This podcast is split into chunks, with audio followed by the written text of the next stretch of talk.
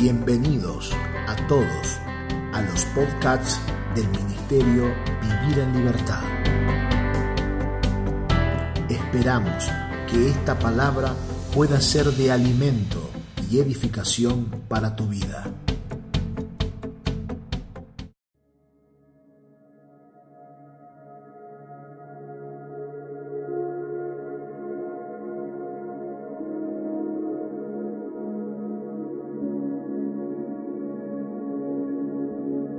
Amada familia, saludos a todos, a todos los que están reunidos a través de este altar familiar, de esta hoguera que encendemos en nuestra casa cada vez que vamos a ir hacia la palabra del Señor y dedicar un tiempo de calidad, sin que nada nos distraiga, poder concentrarnos en la palabra, trabajarla, contestar las preguntas y disfrutar de cómo la vida del Señor crece a través de este alimento. En el día de ayer o en el episodio anterior de nuestro altar familiar hemos culminado en cierta parte los principios de las virtudes, de la flexibilidad y la tolerancia junto a nuestro amado amigo y pastor Abel Balistreri. Hoy vamos a continuar hablando de estas virtudes que nos llevan a la madurez en Cristo y vamos a hablar acerca de la deferencia. Esta palabra que no, no trata de la diferencia, sino que la palabra deferencia es una palabra muy poco usada en nuestro español y quizás muchos no sabrán el significado de esta palabra. Para decirlo en simples palabras, en manera práctica, como trabajamos en los altares, la deferencia es la compasión, es la adhesión que una persona tiene hacia las situaciones y circunstancias que están ocurriendo en la vida de otra persona. Esta deferencia la vemos en Cristo y por supuesto si está en Cristo está en nosotros y es una virtud que tiene que expresarse. Así que les invito sin más a unirse a este nuevo episodio junto a nuestro amado amigo y pastor Abel Balistreri para poder aprender acerca de esta virtud, la deferencia. Sin más, vamos adelante.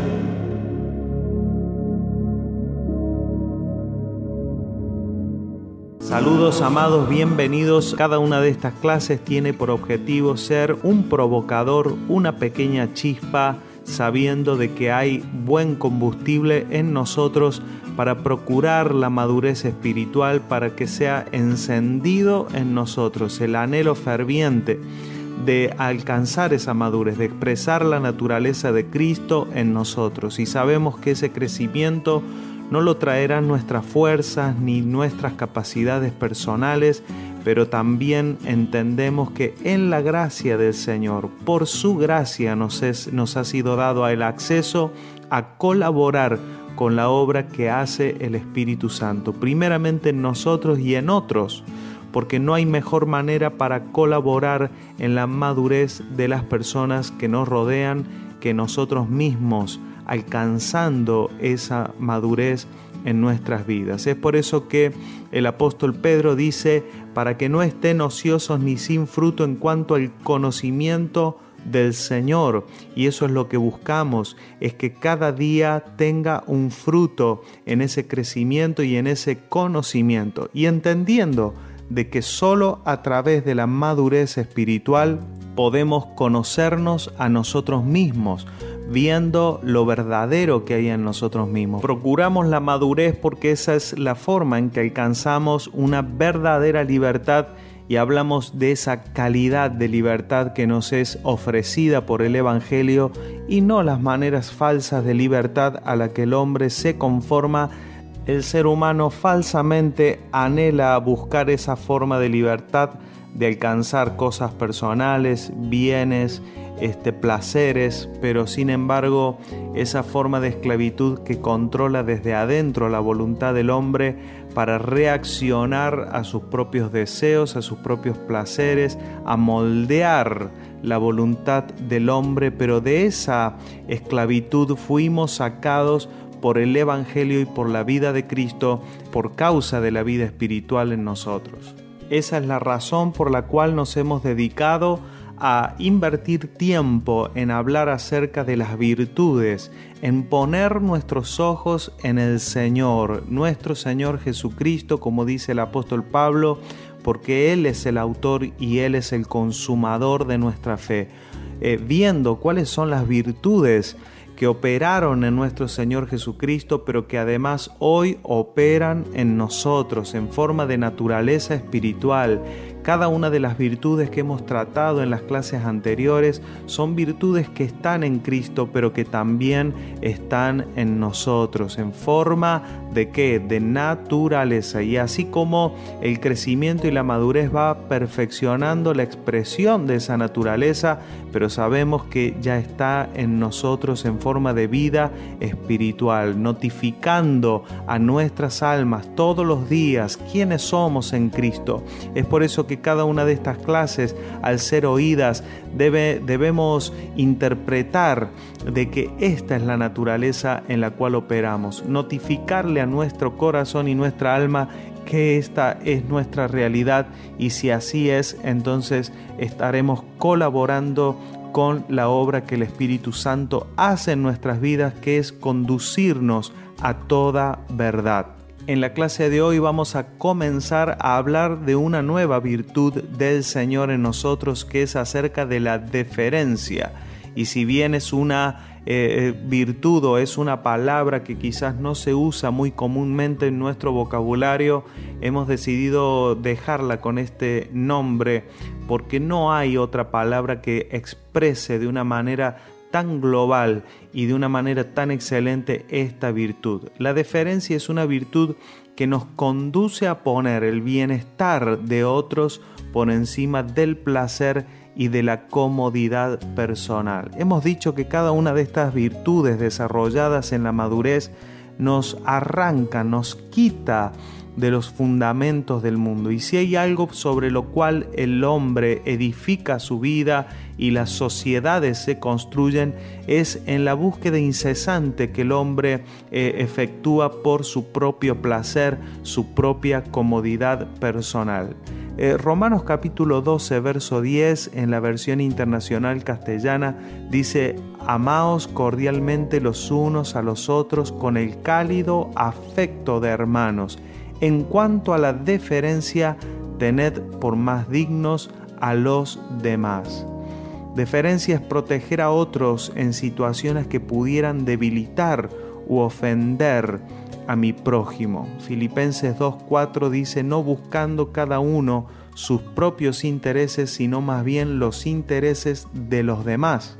Haya pues en vosotros esta actitud que hubo también en Cristo Jesús, el cual, aunque existía en forma de Dios, no consideró el ser igual a Dios como algo a que aferrarse, sino que se despojó a sí mismo, tomando forma de siervo y haciéndose semejante a los hombres, y hallándose en forma de hombre, se humilló a sí mismo, haciéndose obediente hasta la muerte y muerte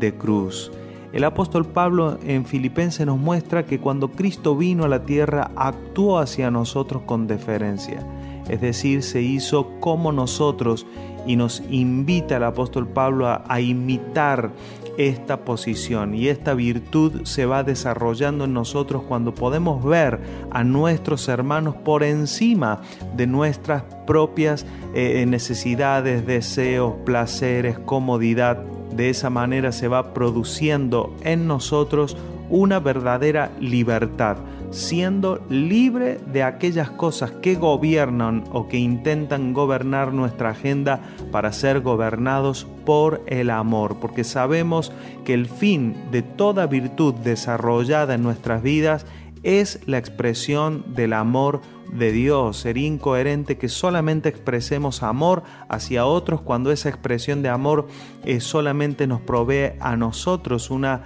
eh, una situación de bienestar o de placer personal. De ninguna manera eso sería la expresión de Cristo en nosotros. Es por eso que la deferencia es importantísima. Cuando el apóstol Pablo habla acerca del amor, dice el amor todo lo sufre, todo lo soporta, no busca lo suyo, no se irrita y eso eh, eh, produce en nosotros esta virtud llamada deferencia. En Mateo capítulo 8, verso 20 podemos encontrar una de las expresiones de Jesús que creo que pueden ser una expresión de esta virtud cuando Jesús dijo, las zorras tienen guaridas y las aves del cielo nidos, mas el Hijo del Hombre no tiene donde recostar su cabeza. Y aquí podemos ver que Jesús en su obra del ministerio estaba tan centrado en el objetivo que era llegar hasta aquella cruz en la cual nos daría la vida eterna,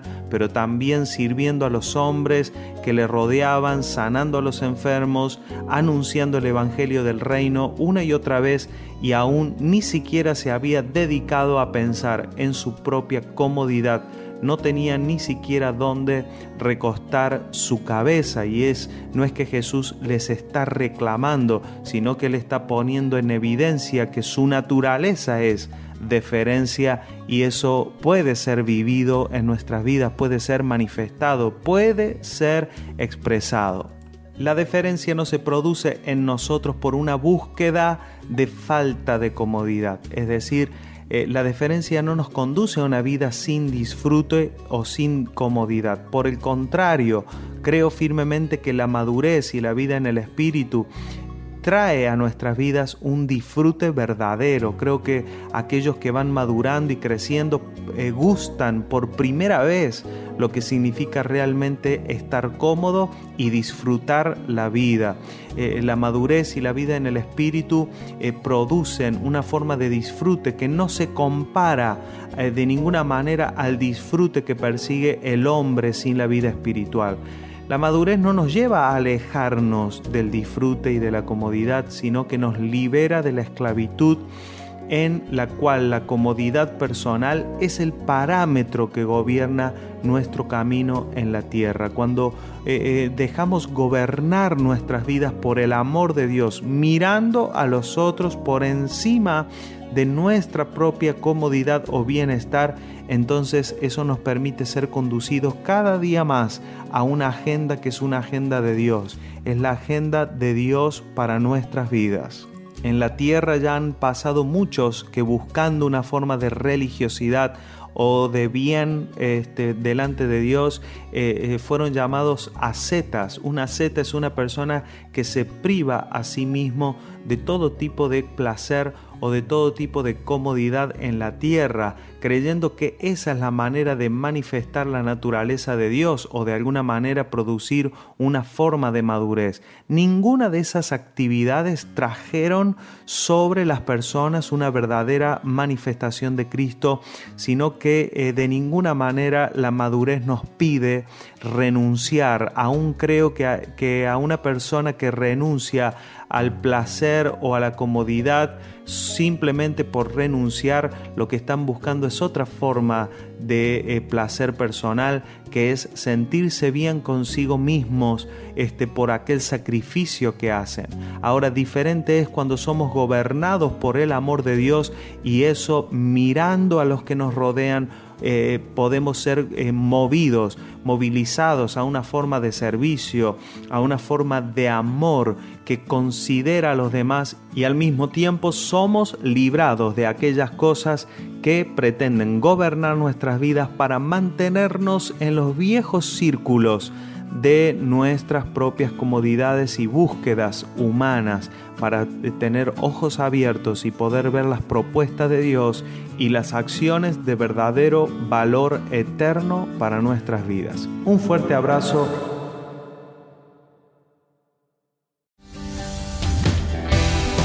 Gracias por habernos acompañado